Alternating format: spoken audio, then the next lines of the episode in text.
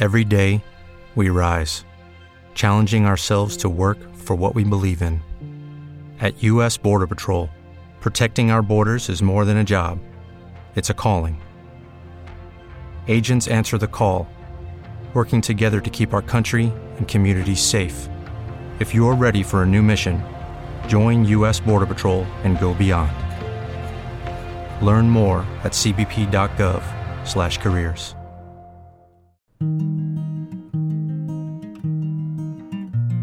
Estás sintonizando Cubo Podcast. Conversemos sobre el mundo del arte y la cultura, música, cine, dibujo, humor, teatro, cocina. Todo tiene su espacio. Soy Daniel Gutiérrez. Bienvenidos. Buenos días a todos los oyentes de los podcasts de Cubo Parque Cultural. Eh, volvemos eh, con un nuevo episodio. Estábamos hace ocho días, escuchamos a José Yao de Panamá contando todas las peripecias que ha tenido con el disco, bueno, con el disco no, con los sencillos que ha estado lanzando. Y hoy tenemos otro invitado eh, panameño, Daniel Jacome. Dani, ¿cómo estás? ¿Qué tal, Dani? ¿Cómo estás? Yo, bueno, contento por acá, igual agradecido con la invitación y, y emocionado por lo que iremos conversando. Bueno, Daniel, para, para los que no lo conozcan, es un cantautor panameño o un rockero panameño o un indie panameño, yo no sé, o un productor panameño, es como un Jacob Collier de Panamá. para que se hagan ahí como una, como una idea de con quién vamos a hablar hoy. Entonces el Dani hace trabajo audiovisual, hace autogestión de toda su música, de sus discos y también produce, ¿cierto? Es un, es un productor ahí que lleva un proceso súper bello y súper admirable. Eh, Dani, bueno, yo conocí a Dani en Panamá, lo conocí en Panamá en un viaje que hice y cuando llego estaba grabando en el estudio una canción, una canción que se llamaba Como una flor, ahí nos conocimos, eh, amablemente nos invitó a hacer un coro y, y esa canción me dejó muy enamorado de la música de Dani. Ahorita las vamos a escuchar y vamos a hablar de esas canciones. Dani, ¿cómo ves, cómo llegaste a la música? ¿Cuándo encontraste la guitarra? ¿Te la encontraste por ahí en algún rincón de la casa? ¿Quién te la regaló? Bueno, yo, eh, para echar un poquito hacia atrás, el primer instrumento con el, con el que empecé fue con la batería. Yo empecé siendo baterista alrededor de los nueve años. Eh, gracias a mi papá, que bueno, él, y a mi familia siempre ha ido mucha música. Todos siempre muy aficionados de la música y del arte en general. Mi papá, él es fotógrafo, trabaja en publicidad y también eh, ha sido artista plástico. Mi mamá es artista plástica, eh, pintora. Mi abuelo eh, era fotógrafo y mi otro abuelo trabajaba de la música. Él era, él era amante de la música y él trabajaba vendiendo colecciones de música. Y bueno, mi abuela, mi abuela también fotógrafa y mi otra abuela eh, muy multifacética. Entonces ahí en toda la familia está eso del, arte y como de, valorarlo mucho. Bueno, así muy fácil, así muy fácil cuando uno de esas familias tan artísticas. No, sí me habías contado algo de tu abuelo, incluso le hicieron un homenaje en el, en el Ecuador. Dani es en parte ecuatoriano, migrante. Exacto, sí. Chileno, ecuatoriano y panameño. Chileno, ecuatoriano y panameño. Y como dice Jorge Drexler, uno es de todas partes y de ningún lado al mismo tiempo. Eh, bueno, es importante, es, es importante reconocerse también migrante, ciudadano del, del mundo, porque igual tu música no es muy caribeña. No, no, la verdad es que no, o sea, yo creo que eh, es algo que, que, que, sí noto bastante en el trabajo que hago y no es intencional, o sea, no es como que ah, no, no quiero sonar a esto, sino que es, la, es el sonido que nace y ese sonido es también... Eh, gracias a esa música con la que crecí. No, y, la música con la que crecí, que fue la, música que escuchaban mis, mis, papás, y era mucho rock alternativo, mucho jazz. Entonces me, siempre me empapé de eso, y, bueno, sí, también se escuchaba, por ejemplo, salsa. Eh, pero no era como el enfoque principal música latina, se escuchaba música de Sudamérica, mucho rock en español sobre todo. Bueno, ¿y en qué punto de esa, de esa vida y de ese contacto con el arte de tu familia, pues aparecen las canciones? Sí, yo, bueno, yo fui baterista, como te contaba, tenía una banda con un amigo que era una banda de, como de punk rock, y eventualmente él como que dejó de tocar guitarra por un tiempo, y yo sentía esa necesidad de seguir creando. Y yo agarré la guitarra como a los 16, 16 años, eh, gracias a mi hermano y a mi papá. Mi hermano también es músico, es guitarrista y tiene un proyecto solista, entonces eh, la guitarra ya estaba ahí, entonces fue como cuestión de agarrarla. Él me enseñó mis primeras canciones y, y empecé a escribir canciones eh, como a los 17, tirando a los 18 años.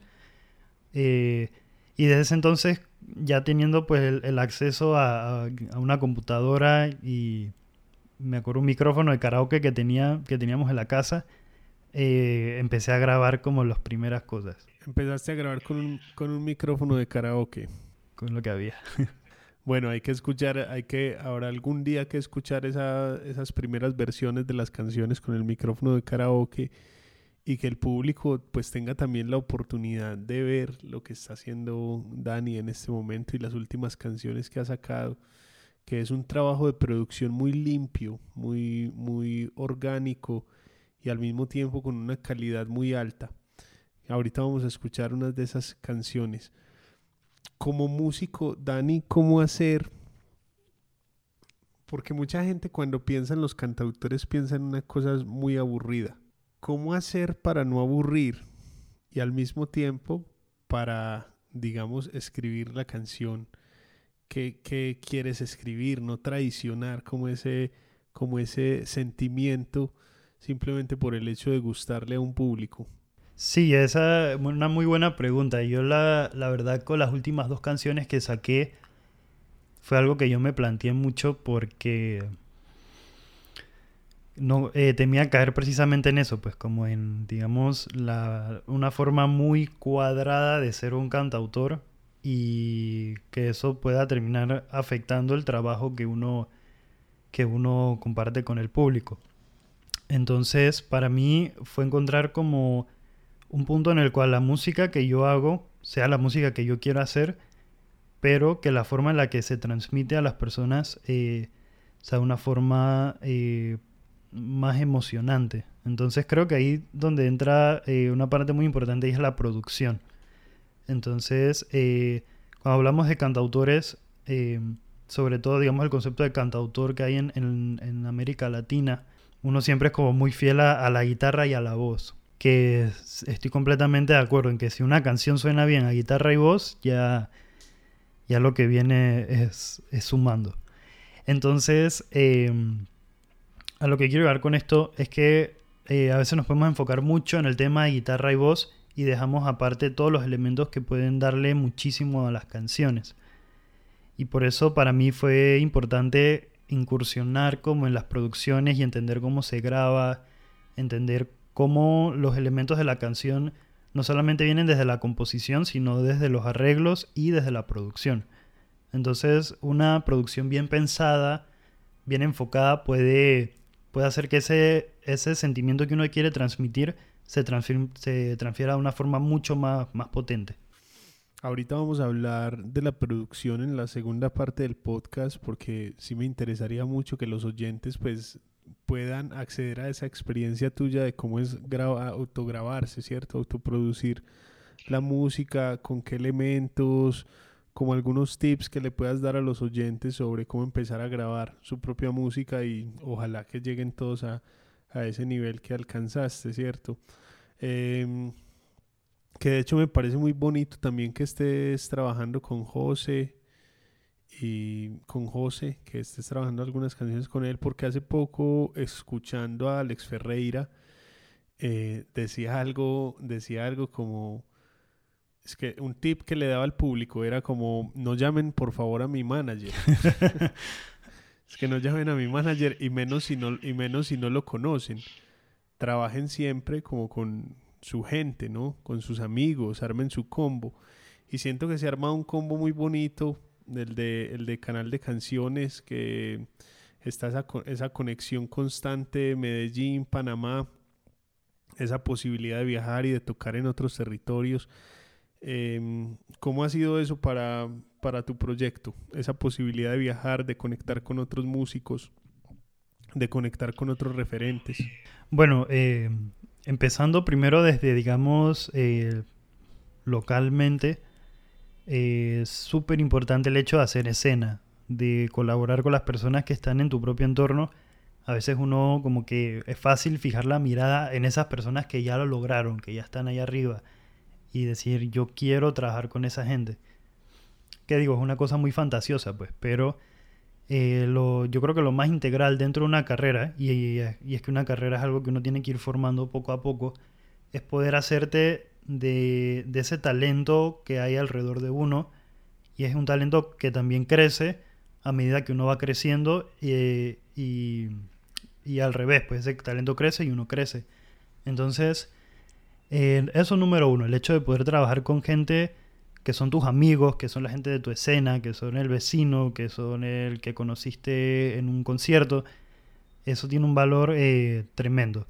Y dos, bueno, el tema de poder eh, tener esta colaboración a través de canal de canciones, eh, contigo, Dani, con Anita, y con, toda la gente querida que, que, hemos conocido en Medellín, es como un paso súper como alentador y, creo que del que uno puede crecer mucho porque conectas con personas en otro país, en otra escena, y no solamente a través de, digamos, lo que te ofrecen las plataformas digitales, no solamente a, través de un like, de, un, de una vista, de un comentario, sino de una manera mucho más integral, que es el hecho de poder viajar, conocer a esa gente allá y juntos hacer como un vínculo mucho más estrecho del que se puede hacer eh, digitalmente. Claro, vamos a escuchar una de las canciones de Dani, como una flor, que fue la que les conté anteriormente, que es Oh Sorpresa, pues era una canción tremenda y nos invitaron a grabar un coro.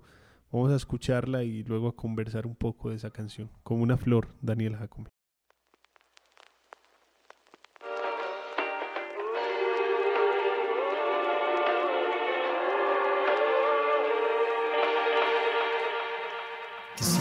Ser viento y disfrazarme de un adiós, saltar hacia el vacío y descubrir dónde estoy hoy.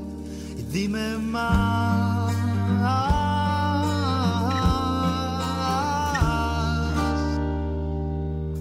De cómo el tiempo puede marchitar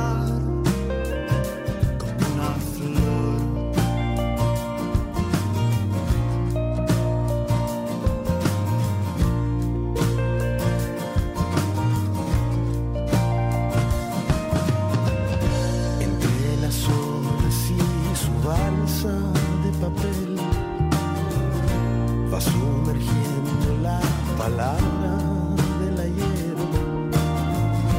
Dame un significado.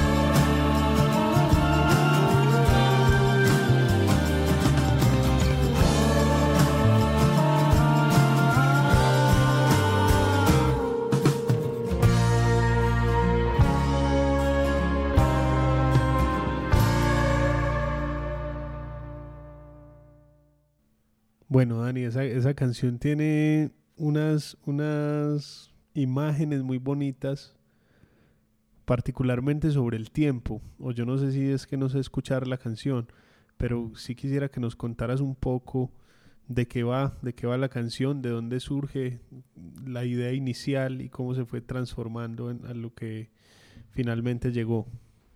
Claro, sí. eh, la canción trata, eh, es como una analogía, eh, como comparando el tiempo a cómo son las flores. Las flores son este objeto precioso como el tiempo, que es, algo tan preciado, pero a la vez las flores eh, eventualmente marchitan y el tiempo también tiene ese lado oscuro que es como el tiempo nunca deja de pasar, nunca deja de morir. Entonces, eh, la canción nace de haber sentido, valga la redundancia, esa sensación o esa emoción de que el tiempo estaba un poquito como pisándome los talones en un momento de mi vida en el que tuve que hacer varias decisiones eh, y esas decisiones que uno lo incomodan. Entonces, eh, de ahí sale la canción, pues, por ejemplo, dice de, de cómo el tiempo puede marchitar como una flor. O también dice, eh, dame un significado, dime dónde estoy, que el camino es largo y voy siguiendo el sol. Es como, como la inmensidad del mundo en el que vivimos y todas sus situaciones y cómo uno intenta abrirse camino a través de, de esa vida.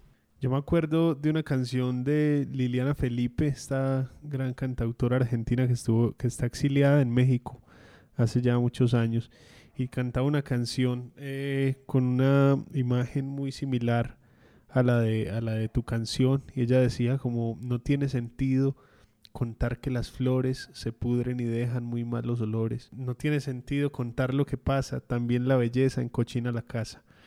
Y es como que la gente intenta lucha mucho contra, contra el paso del tiempo. Cierto, es, existen igual toda esta mirada sobre la eterna juventud y lo que vende la industria, sobre permanecer joven, pero hay una riqueza también y una belleza en el envejecer, en el marchitarse, claro. en el paso del tiempo, ¿no? Que yo, que yo creo que eso es lo que hace muy bella a tu canción, ¿cierto? que pone de manifiesto y en primer plano que las cosas pasan, que incluso la belleza de una flor es, es efímera.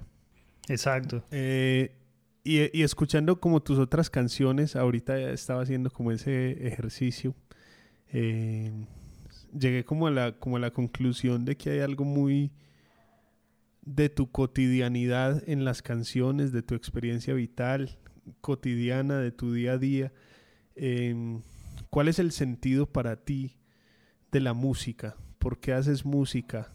¿Y sobre qué haces música? Muy buena pregunta. Eh, yo creo que mi principal motivo de hacer música es hacer música que, que acompañe distintos momentos de la vida. Creo que la música tiene esa capacidad de retratar una imagen eh, y lo bonito, digamos, a diferencia de, de, una foto o un video, es que como la música no la podemos ver, la interpretamos a como nosotros la vemos, cada individuo. Y eso me parece muy bonito de hacer música y de hacer música que a veces las letras no son tan explícitas o tan literales, sino que siempre dan una pequeña puerta para la interpretación. Y además es un juego como divertido, saber ver qué retroalimentación uno tiene de otras personas que escuchan tu música y de decir, para mí esta canción eh, representa esto o esta canción me acompañó en este momento. Y me gusta que, que la música sea eso, que la música acompañe. Así acompañe buenas o malas cosas, momentos de alegría, momentos de frustración, de injusticia. Me gusta que la música sea como ese vehículo eh, que para mí es una parte fundamental de, de, cómo vivimos. ¿Y qué música no te gusta, Dani? ¿Qué música no me gusta? Mira que yo no, no soy tan, digamos, hater de, de, algún tipo de música en particular. Eh, yo creo que toda la música cumple con algún tipo de, de, razón, ya sea una más profunda uno, o una más, digamos, del momento. Eh, pero si tendría que, esco que escoger una música que sienta que de alguna forma es negativa, eh, creo que sería esa música que, que solo busca complacer y, y que no necesariamente por comercial, sino como solamente que sea una complacencia y que ni siquiera ponga algo nuevo en la mesa, pues, o algo emocionante o algo divertido. Creo que ese es el tipo de música que menos me, me emociona, por decirlo así. Bueno, entonces la que te gusta sería precisamente esa que pones algo, algo interesante sobre la mesa. No sé si nos puedes contar qué música, qué música te gusta o qué referentes tienes a la hora de, de hacer canciones. Eh, en cuanto, digamos, referentes, inspiración, eh, sin duda alguna tendría que mencionar a Spinetta, eh, tendría que mencionar a Cerati, tendría que mencionar a otras agrupaciones como en inglés como Grizzly Bear, que es un grupo que me gusta mucho. también otros como George Harrison de los Beatles. el, jazz, me gusta mucho el jazz. Bill Evans es uno de mis músicos favoritos. Em, otros artistas que, tienen una sensibilidad increíble como Natalia Lafourcade, por ejemplo. Y en Panamá proyectos como em, El Papo Vecino, Señor Loop, son bandas con las que crecí escuchándolas y, y que significan mucho para mí. Bueno, ¿y cómo es esa escena en Panamá para particularmente la música que tú haces? Que como anotábamos al principio, pues no es precisamente la manifestación del Caribe y las olas. sí, exactamente, es, es, desafiante, indudablemente. Eh, digamos, a nivel, hablando lo más frío como nivel mercado, eh, número uno, que bueno, Panamá es un país pequeño, de 4 millones de personas. Y la música que prevalece precisamente es esa que tiene, eh, que es más rítmica, que tiene más influencias caribeñas, eh, como por decir el, el reggaetón, la música urbana, eh, la salsa, lo que en Panamá se le llama pindín, o que es como la, el, típico, la música folclórica, con un enfoque un poco más comercial, por decirlo así. Y entonces de ahí viene lo que es música alternativa, que es más o menos en donde yo me, yo me ubico. Y en esa parte, em, es verdad, hay un público relativamente reducido, pero creo que hay un público bastante cautivo. Creo que ahorita mismo eh, hay mucha gente interesada en consumir música nueva, música interesante que esté pasando en Panamá, de todos los géneros. Y eso abre como una, una puerta interesante. Y para mí personalmente creo que Panamá es o ha sido un buen lugar para, para digamos, echar esa semilla y, ver crecer el proyecto. Porque asimismo, eh, de una que otra forma, las oportunidades están. hay posibilidades de estar cerca, músicos, tanto, digamos, de la misma época que uno, como músicos ya con más experiencia, o de poder aplicar a festivales, cosas así. Entonces, em, es, es, complicada, es mañosa porque tiene ese tema de que no necesariamente es la música que más se escucha, pero sí hay una receptividad eh, positiva. Vamos a hablar, Dani, de, de trabalenguas. Y vamos a hablar de trabalenguas a propósito de los home studios y como lo que eso ha significado para tu carrera. Yo siento que ahí hay dos elementos y vamos a hablar de los dos para que la gente tenga como claro qué hay detrás de un proceso de una canción como, como Trabalenguas. Ahorita la vamos a escuchar. Y está el estudio, ¿cierto? Y está el productor. Y hay dos dimensiones completamente distintas porque sin el productor, pues esas máquinas que hay, pues seguramente serían muy inútiles si no tenemos un productor que guíe los procesos.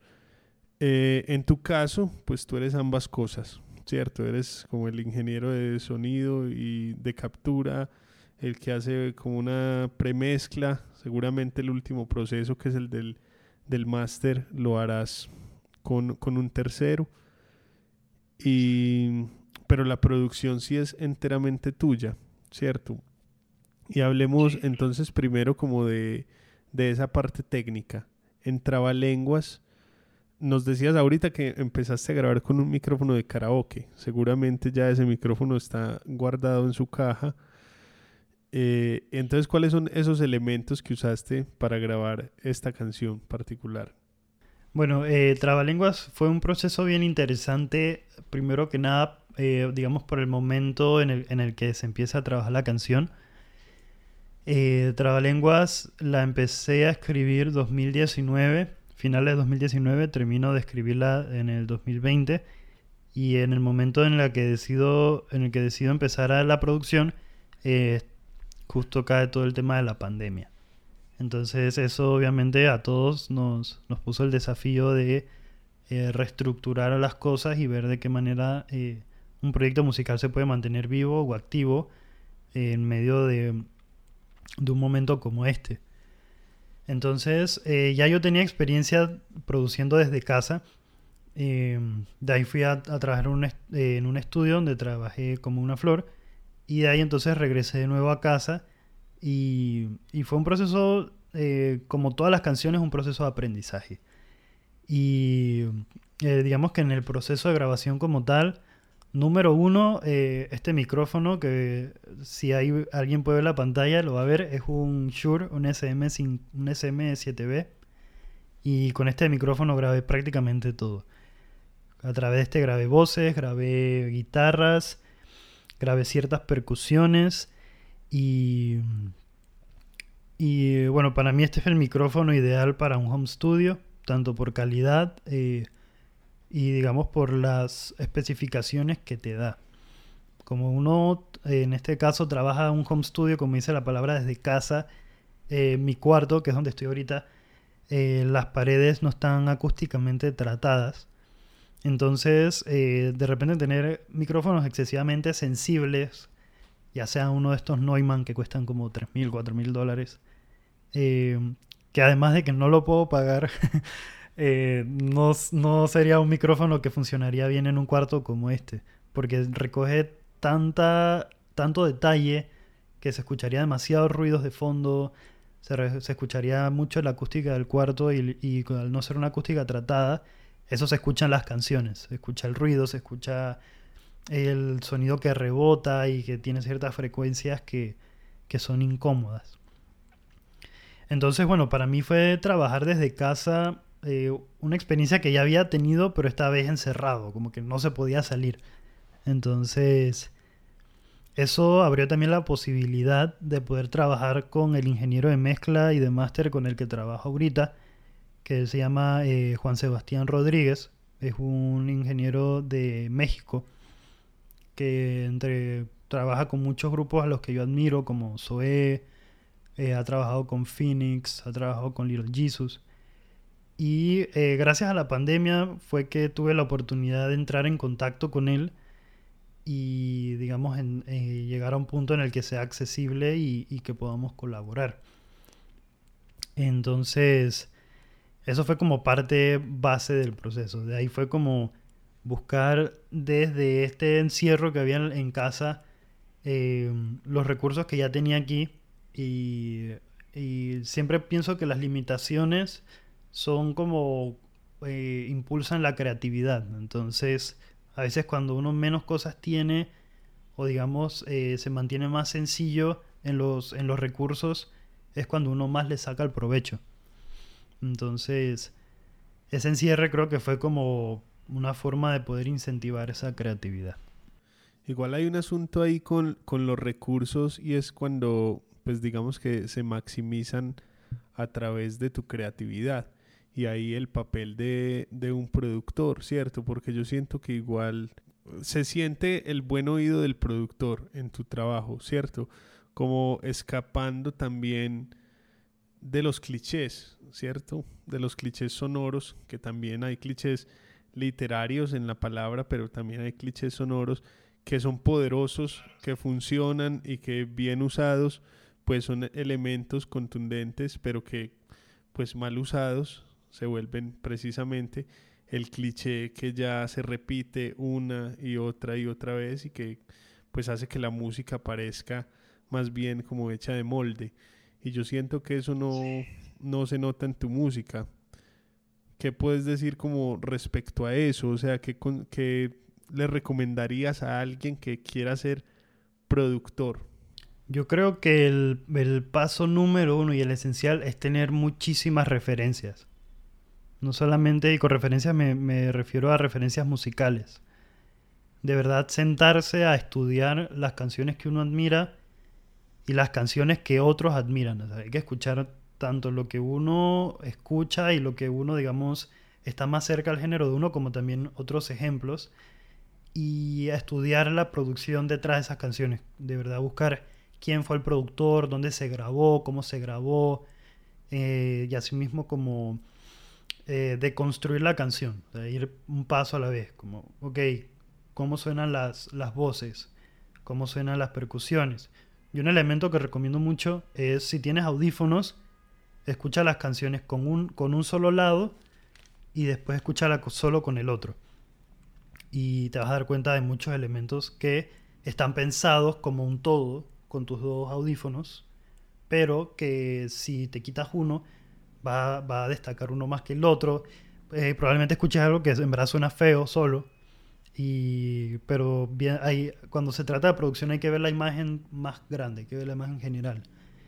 Y hay elementos que pueden ser agresivos, como una guitarra que sola suena feo, como Led Zeppelin. O si escuchas las, las guitarras que hacía Jimmy Page, eh, los medios de la ecualización eran súper agresivos. Entonces las guitarras solas pueden sonar de repente a veces como muy secas. Pero puestas en toda la canción, con la, con la, con lo enorme que eran las baterías, por ejemplo, y la voz de Robert Plant y todo esto, ahí te das cuenta pues de, de- de cómo cada elemento de una canción tiene que cumplir un propósito. Y hay que ser bien respetuoso con eso. Eh, a veces, sobre todo con uno, por ejemplo, como cantautor, como uno tiene una guitarra, uno intenta llenar esos vacíos con la guitarra. Pero cuando ya ves una canción con todos sus elementos, hay que ser bien respetuoso, o sea, con cada elemento. Es decir, la guitarra va a ser esto y va a ser así de rítmica o va a ser así de, de por ejemplo, crear una atmósfera o de crear una emoción. Entonces, eh, por eso, y regreso a mi primer punto, es súper importante eh, tener muchas referencias. Yo, por ejemplo, en Trabalenguas, mis principales referencias eran, por ejemplo, el Clicks Modernos de Charlie García para el tema de las percusiones. Eh, también estaba escuchando mucho de Vendra Banhart y me gustaba cómo eh, en ciertas canciones eh, él muteaba la guitarra, entonces la guitarra se volvía más rítmica. Eh, estaba escuchando mucho también las voces de Jorge Drexler, entonces como agarrar todos estos elementos de distintos géneros musicales y, y naturalmente es como tener muchos ingredientes, agarras y cuando tienes varios ingredientes entonces puedes cocinar mejores cosas, por decirlo así. Igual eso es- yo siento que el trabajo del productor es como un trabajo de nerd. Que es súper curioso con todas esas cosas. Yo sinceramente, por ejemplo, mi espíritu de músico no me lleva a, a ser tan curioso como sobre qué micrófono es el mejor para tal cuarto y eso.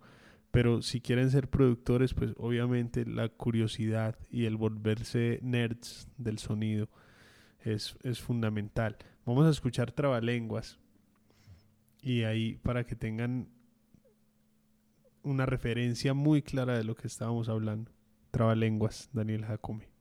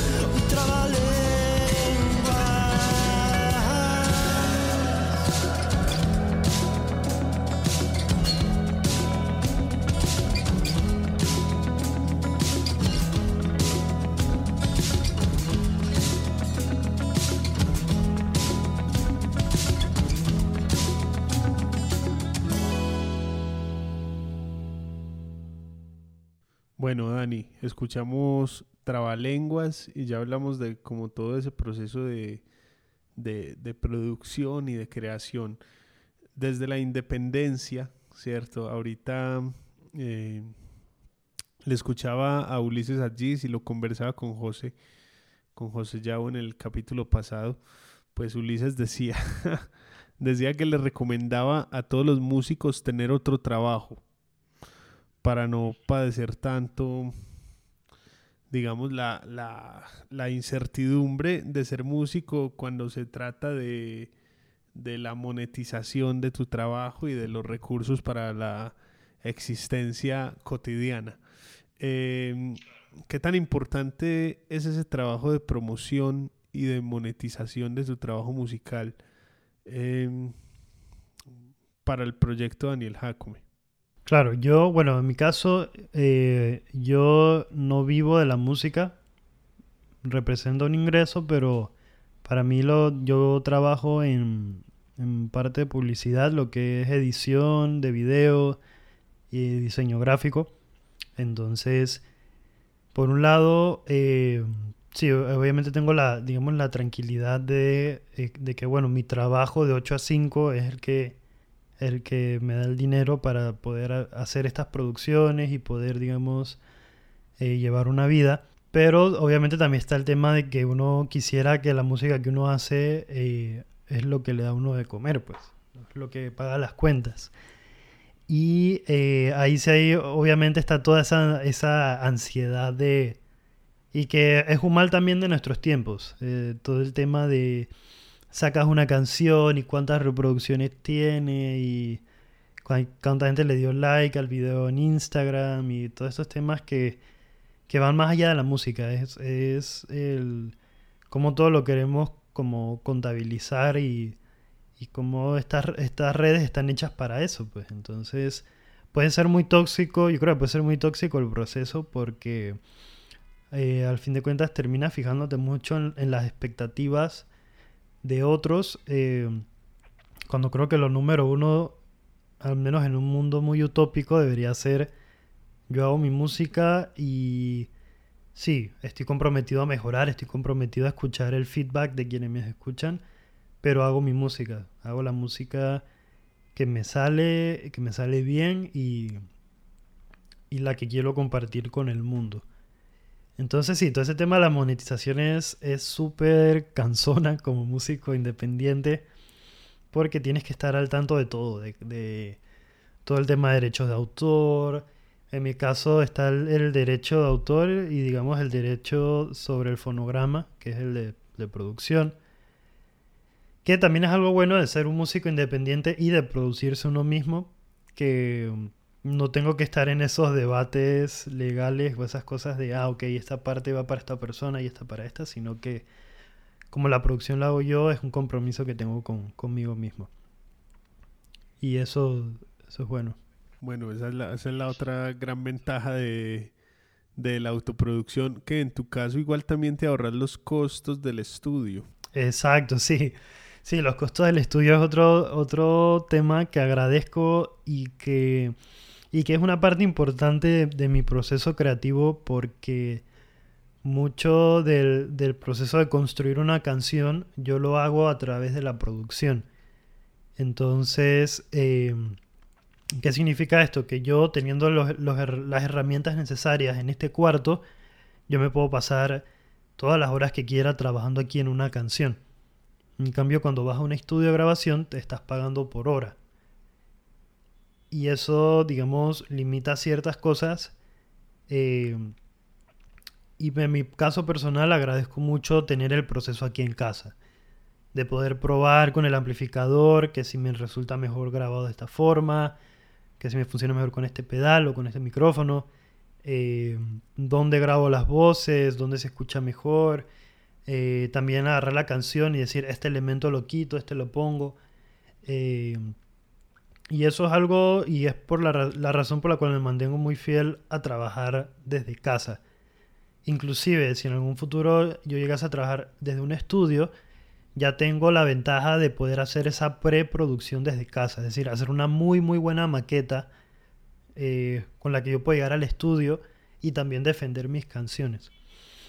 Y eso es importante, poder defender las ideas que uno tiene y poder no solo defenderlas como algo agresivo o negativo, sino como tener una idea, poder transmitirla a esas otras personas con las que vas a trabajar. Y creo que la mejor manera de transmitirlo es a través de, en este caso, una maqueta de muy buena calidad o produciendo desde casa y después trabajando el tema de mezcla o de mastering eh, con una persona tercera. Bueno, queda quedan todos esos detalles sobre lo que es la producción desde casa que ahorita también yo ando en un proceso con Alejo García, vamos a grabar un disco desde su casa y tiene todas esas ventajas que dices, la posibilidad de experimentar, de sacar incluso a los instrumentos de su contexto y ponerlos a hacer otras cosas, que a veces uno escucha las canciones, las producciones en casa y uno no distingue qué instrumento está haciendo qué cosa y eso me parece súper bacano porque mantiene ahí como una magia, una mística. Entonces, bueno, a todos los oyentes invitados a, a escuchar el trabajo de Daniel Jacome en Instagram, en YouTube también, porque además en la canción de la que estábamos conversando, Trabalenguas, tiene un home video hermoso, un trabajo también de autogestión del video, que es otro, otro asunto, otro, otro campo aún por explorar y que a los músicos les cuesta les cuesta mucho y cuando no, son, no somos capaces de hacer nuestros propios videos, pues nos toca pagar un montón. Entonces Dani tiene ahí un ejemplo muy bello de cómo hacer un home video con los recursos que se tengan a la mano. Eh, bueno, Dani, muchas gracias por compartir con nosotros. Esperamos verte pronto cuando todo esto de la pandemia pase, eh, que vengas a Colombia, a Medellín al Cubo Parque Cultural y puedas hacer un concierto acá. No, me encantaría, me encantaría estar por allá y, y que podamos compartir todos. Bueno, saludos a todos y recuerden eh, conectarse con todos los, los, episodios del podcast, búsquenlos, que hay ahí datos muy interesantes sobre un montón de cosas en el, en el campo de la música y de las artes en general.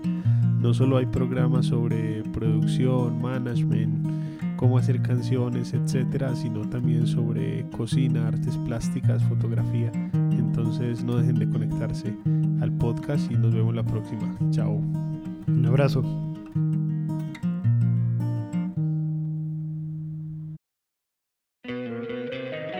Encantaría tener 100 dólares extra en tu bolsillo?